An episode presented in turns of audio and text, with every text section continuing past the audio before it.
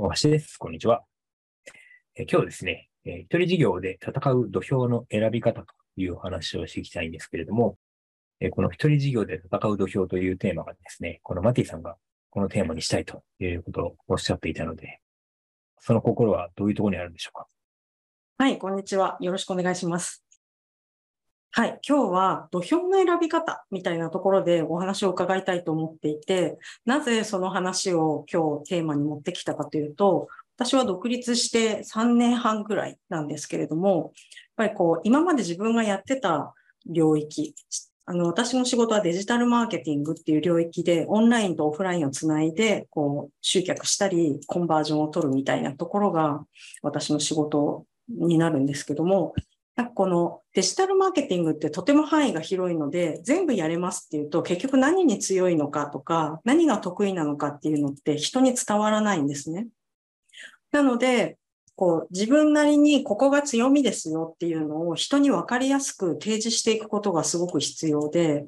で、私は自分の強みをここだ、例えば A だって思って A を出してたんですけど、なんかどうやら A だと単価が安いとか、だから B にしてみたら B だと難しくて分かりづらいみたいなこととかがいろんなことがあって、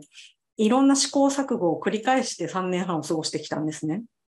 なので、こう、自分の中で土俵を選ぶっていうのは、やっぱり一人で仕事をしていく、いわゆる私たちでいう一人事業ですよね。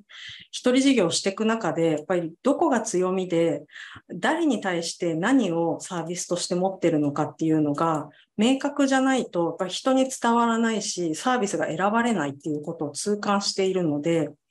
なんかこう、大橋さんもやっぱり選ばれることで、こう、長い間一人事業を続けてきたっていう経緯があると思うので、大橋さんがどんなふうに自分の土俵を選んできたのかっ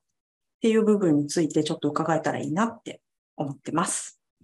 はい。えー土俵なんですけれども、これはですね、じゃあ次はこの土俵に行こうということで、何か物理的にどっかに移動して、えーそこに行けば土俵を変えたことになるわけではなくてですね、まあ具体的には、その、どんなお客さんのために何をするかというですね、まあ誰のために何をするかということの二つの問いに明確になったときに、まあそこが土俵になると思うんですけれども、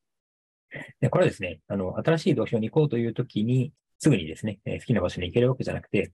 えー僕のこれまで振り返ったときに思うのはですね、何かある一つの仕事をやってみたときに、なんかこの仕事を今後も続ける自信がないなというふうに思ったら、まあそれはそこの場所っていうのは自分がいるべき土俵じゃないんだろうなと思って、まだ次の土俵に行くことになるんですよね。まあ、なので、何か試してはうまくいかなかったらまた次に行くということを繰り返す中で、えー、さまよう中で見つかるところが多分土俵で。ということは、同じようにですね、また、えーより自分に向いた土俵があるかもしれないので、その次の土俵に向かう途上にいるに過ぎないのかなというふうに思っていて、そういう意味ではですね、この土俵が一番自分に合ってるなというふうに思っている方もいるかもしれないんですけど、もしかしたらもっと良い土俵もあるかもしれないので、まあ、常にですね、え動けるような姿勢でいた方がいいのかなというところもあって、で僕自身もですね、タスク管理とかですね、え時間管理といった分野で、え仕事をしているので、まあそういう土俵に今はいるわけなんですけども、でも振り返ってみると、この、まあ僕自身がこうタスク管理だけをやってるわけじゃなくて、えー一人でね、え仕事をしている、一人事業をやっているという側面もあるので、まあ、こういう側面を出すことによって、えーもしかしたらね、タスク管理もやるけれども、えーそれよりもまず、運用で仕事をしていきたいとか、あとは独立をして仕事をしていきたいとか、えーすでに独立をしているけれども、もっと、えーうまく一人事業をですね、安定的に続けられるようになりたいとか、という人に対して何かを伝えられるかもしれないと。だったら、まあ、それを伝えることによって新しい土俵に立てるという可能性もあるので、常に新しい土俵を模索しているところではあるんですよね。まあ、なので、今いる土俵というのは何かというのを把握した上でですね、次に行くとしたらどんな土俵が考えられるかなというのは常に考えておくといいかなというふうに思いますね。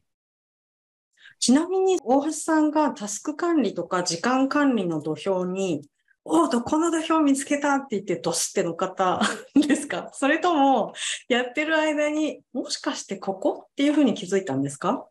どっちかというと、まあ、後者で、もしかしてここっていう方が、ね、近くてですね。で、まあ、それに気づけたのはですね、あの、今、仕事のというブログを2005年からやってますけれども、まあ、ここでいろんなことを、えー書く中で、まあ、実はあの、仕事のというブログを始めるまでに、えー7つぐらいですね、いろんなテーマで、えーブログを立ち上げていたんですよね。で、まあ、同時並行で複数のブログをやっていた時期もあったんですけれども、一番中でも続いたのは仕事なので、えー、まあ、残っているブログになっているんですけど、そういう意味ではですね、このブログを書いてみることによって、まあ、自分がどんな土俵で続けられるのかっていうのを、ある種確かめられるというか、確認ができるのかなというふうに思っています。要するに、このいくらでも書けるぞというテーマっていうのが誰しも持っていると思うので、そういうのを見つける上でですね、毎日何かを書くとか、まあ、訓練というかトレーニングが、それを見つけるための方法になるのかなと思いますね。仕事の場合は、自分がどういうふうに仕事をしているかということをですね、まあ、たまたま書き始めたら、これいろいろ書けるなということに気づいて書き続けられて、まあ、結果としてそれが土俵になったという感じですね。なるほど。先ほど7つぐらい同時にブログをやってたってお話がありましたけども、他のブログのテーマはどんなテーマだったんですか？例えばですね、当時あの2003年とか、その頃って、お笑い第三世代とかじゃないですかね。その世代はちょっとわかんないんですけど、あの爆笑オンエアバトルというですね、多分この番組、NHK の番組が割とお笑いというものをブームにした言い付け役だったなと僕は認識していて、でその番組をすごく見ていた時期があったんですよね。で、まあ、それから、あの、エンタの神様とか、えー、そういった番組が始まっていく中で、まあ、お笑いブームが起きていくんですけど、で、その時にですね、なんかお笑いを見ていると、お笑い芸人の人たちはこういう観察眼を持って、ね、日々ネタを収集してるんだろうなとかね、割とこう仕事に活かせるような姿勢をですね、お笑いの中に垣間見るようになったので、なので、このお笑いをビジネスに活かすというテーマでブログをやってる時期があって、で、えー、そういう意味では、このお笑いのネタを見てはですね、あ、これは今のところは多分、えー、こういうふうに仕事に活かせるだろうな、というふうに文脈を置き換えて、えー、記事を書くということをしばらくやってたんですよね。で、まあ、これはこれで楽しかったんですけど、えそのためにはずっとお笑いを見なきゃいけないし、えだんだんこうやっぱりね、パターン化してくるというかね、えなんか、あの、もう、もうこれ書いたなっていうものによくぶち当たるようになってきたので、もうこれは無理だなと思ってやめたんですけど、っていうのとか、あとはですね、あの、マーケティングに興味を持っていて、まあ、マーケティングの会社に一時期いたという話をしましたけれども、まあ、マーケティングにも関心があったので、まあ、マーケティングのことをですね、題材に記事を書こうということで、で、あの、割と僕はブログ名にこだわる方だったんですよね。まあ、なので、マーケティングはラスのタイトルのブログ名を考えようということで、で、マーケティングをやる人をマーケターと言ったりするので、えマーケターを、じゃあ負けないマーケターにしようとかね、そういうことで、勝ち負けの負けにこう負けないマーケターというタイトルで記事を書いてたんですけど、まあ、これもですね、このブログ名決めたところでも燃え尽きてですね、2記事ぐらいしか書かなくて終わってしまったんですよね。まあ、なので、まあ、その関心があるからといって、ね、ちょっと書き始めると割と浅かったみたいなことは結構あるものなんで、まあ、いろいろ書いてみるってのはすごく大事かなと。まあ、そんなノリでですね、あの映画のブログも書いてたりしましたし、あの映画表ですよね、いわゆるね。映画ブログも書いてたんですけど、まあ、それもね、多分2本ぐらいで終わってしまったので、本当にだからね、いくらでも書けるじゃないかと思って始めたら続かないってことが結構あるので、まあ、そういう意味では、そうですね、あの、いろいろ書いてみると、えー、発見があるっていうのは、まずいいかなと思いますね。そう、映画のブログが2本ぐらいで終わったって、ちょっと意外でしたね。そう、その頃は、映画のブログをやればモテるんじゃないかっていう、なんかね、横島な考えがあって、すぐ人気ブログになるんじゃないかなって思ってたんですけど、意外と、あの、見てもらえなくてですね、当時あの、ライブドアブログでやってたんですけどね、多分今も探せば残ってるんじゃないかなと思うんですけど。なんかあれですね、でもそういう過去に書いてたものが、結果的には仕事のに集約されてますよね。と思いますね。そう言われてみると、はい。アベンジャーズのこうアセンブルみたいな感じで、最終的に全員集まったみたいなね。本当そうですよね。はい。付箋が全部解消された感じがしますね。うまくできてますね。そう、だから人生に無駄はないんですよ。なるほどね。いいところに落ちましたね。はい、はいそうすると、その仕事のブログを書いてる中で、タスク管理とか時間管理にご自分が向いてるんだなって認識するようになってから、こう自分の土俵と定めたっていう意識ってあったんですか？それが本当にあの不思議というかですね、まあ、タスクシュートというツールを自分で1998年に作ってえ使い続けてたんですけど、それを使ってることを、お箸を使ってるときに箸を今握ってるぞって認識してないのと同じで、客観的に見たら、なんか変なことをしているわけですよ。あの、Excel にこう、開示時間と終了時間を入れて記録を取ると。で、それをでも、仕事するときはそれをするのが当たり前だったので、そのことをですね、ブログに書くことはなかったんですよね。けど、ふと考えたときに、あれ自分ってこれ毎日分単位で、えー、時間の記録取ってるけど、そういうことやってる人ってそんなに多くないんじゃないかなということにふと思ってですね。で、えーちょうどタイミングよくですね、一日のね、えー時間単位で記録を取ってみたら、なんか、いかに自分がね、え時間を無駄にしてるかよく分かったからみんなにもおすすめだよみたいな記事を書いた人がいて、いや、何当たり前のこと言ってるんだみたいに 自分で思ったときに、そうか、これは当たり前じゃないんだということに気づいて、そこからですね、自分はもう膨大な量の記録を取ってるから、ここから何か言えることっていうのを発信していくと、よりこう、いいんじゃないかなっていうふうに思ったのがきっかけですね。なるほど。それで最初に気がついた後、何をしたんですか？まあ、その時はもう本当に自分用のツールだったので、要するにこの、そのまま誰かに使ってもらうっていう状態では、使える状態にはなかったので、誰かに使ってもらえるように、公開用のですね、無料版っていうのをですね、Excel 版をダウンロードできるようにして、で、僕はこういう風なツールを使って記録をしてきましたよという自分のツールを作った経緯とか、使い方っていうのをですね、上げ始めたっていうのがきっかけですね。うんうんそれ最初は無料版だったわけですけど、いはい今はもういろんな形に発展したじゃないですか。有料版もできましたし、はい。タスクマとかね。そういうところから、こう、マイビジネスにつながっていったと思うんですけども、そこは、あ、これって自分の事業になるかもって思った瞬間って覚えてますか？タスクシュートを、こうまだ有料版が出る前にですね、フィーダ研究会というオンライン講座を始めたんですけど、まあ、それはタスク管理をテーマにした勉強会だったんですけど、その時に最初はタスクシュートを使いましょうねっていう内容ではなかったんですよね。なんですけど、有料版が出た後にですね、3ヶ月ごとに勉強会の募集をするんですけど、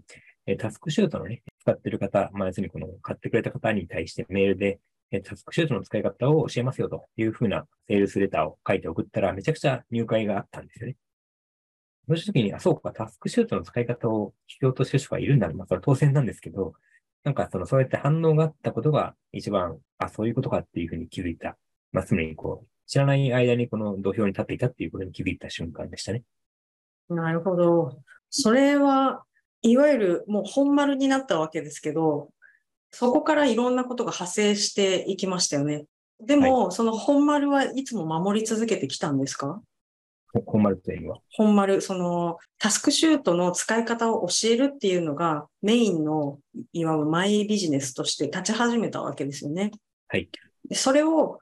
やり方としては同じものをずっと繰り返しやっていくパターンと、それを別の形に応用して展開していくやり方と、いろいろやり方はあると思うんですけど、多分大橋さんは後者を取っていて、う同じものを繰り返しやるけども、それとは別に新しいサービスを開発していくっていう流れに移行されていったわけですよね。はい。そそういうふうに考えたきっかけはどんなところだったんですか？うんまずはですね、あの、タスクシュートのことについて教えますと言っても、まあ、しばらく教えていればですね、もう教え尽くすわけですよね。うん。もう教えることは何もないみたいな、そう言い切れるものではないとは思うんですけど、あでもやっぱりね、何十年も教え続けられるものではないなと思ったときに、で、あと気づいたのは、使ってる人のね、タスクシュートを見せてもらうと、当然ですけども、人によって全く違う使い方をしてたりするし、マティさんもクラウド使っていらっしゃるんでわかると思うんですけど、もう本当にあの、人によって点でバラバラなテクションだったとか、プロジェクトだとかね、えーそういった設定もそれぞれ違うので、で、そうなった時にですね、もしかして、この正解のパターン一つではなくて、いろんな人の使い方が分かる方がいいんじゃないかなというふうに思って、タスクシュート事例セミナーということで、ある程度使ってうまくいっているぞという方を講師として招いて、まあ、その人にね、えーこういうふうに使ってますよというふうなあセミナーをしてもらうようなことも始めましたね。でその事例集セミナーをやって、でもその後もいろんなタスク管理とか時間管理のセミナーも一個ずつまた種類が増えていきましたよね。うん。増やしていった経緯を考え、考えた時の気持ちってどういう気持ちで考えてたんですか？この、例えば、同じものをやり続けられないじゃないですか、うん当然。はい。はいだか。らこの新しいものを次々に出していかないと自分がこのビジネスを継続できないからやりたいとか、もしくはやりたいことがあるからどんどん試してみるとか、いろんなスタート地点はあると思うんですけど。すべての今の仕事の原点は、なんか昔、えーこういうことで困っていたなとか苦労してたなっていう昔の自分がいてですね。で、その昔の自分が何に困っていたかという、この困っていたことリストを全部上げていくと、無数にあると思うんですよね。なので、それを一個一個こう消化していくのが今の仕事だと思ってるんですけど、でも消化すればするほどですね、次々と新しい困りごとが出てくるので、なんか出てきたものをまた次々とこう解決するための、講座を作ったりとかっていうふうにやっていくので、まあ、そういう意味ではですね、昔の自分が何に困ったかなっていうのを考えることによって、まあ、リアルにね、えその同じ困りごとを抱えている今生きている人がいるわけなので、まあ、そういう人に向けて講座を作っていけばいいのかなと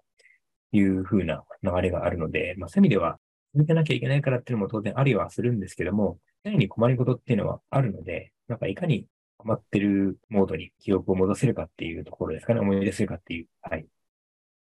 まあ、ということでですね、今回は、あの、一人事業で戦う土俵の選び方というテーマでお話をしてきたんですけれども、えー、もしですね、今、自分が立っている土俵が合わないんじゃないかなと思って、次の土俵を探してるとかですね、あるいは、今は困ってないけども、でも、いずれ困る時のためにですね、新しい土俵、準備をしておこうかなと思っている人はですね、常にですね、過去に自分がどんなことで困ってたかなということをですね、まあ、折に触れて思い出すと。で、できれば、まあ、ることってあればですね、その協力を見返すことで、リアルに思い出すことができると思いますので、その日のためにもですね、日々、えやってることをですね、仕事上でやってることをよく残していくといいんじゃないかなというふうに思います。はい。ということで、今日は終わりたいと思います。えー、最後までお聞きくださりありがとうございました。ありがとうございました。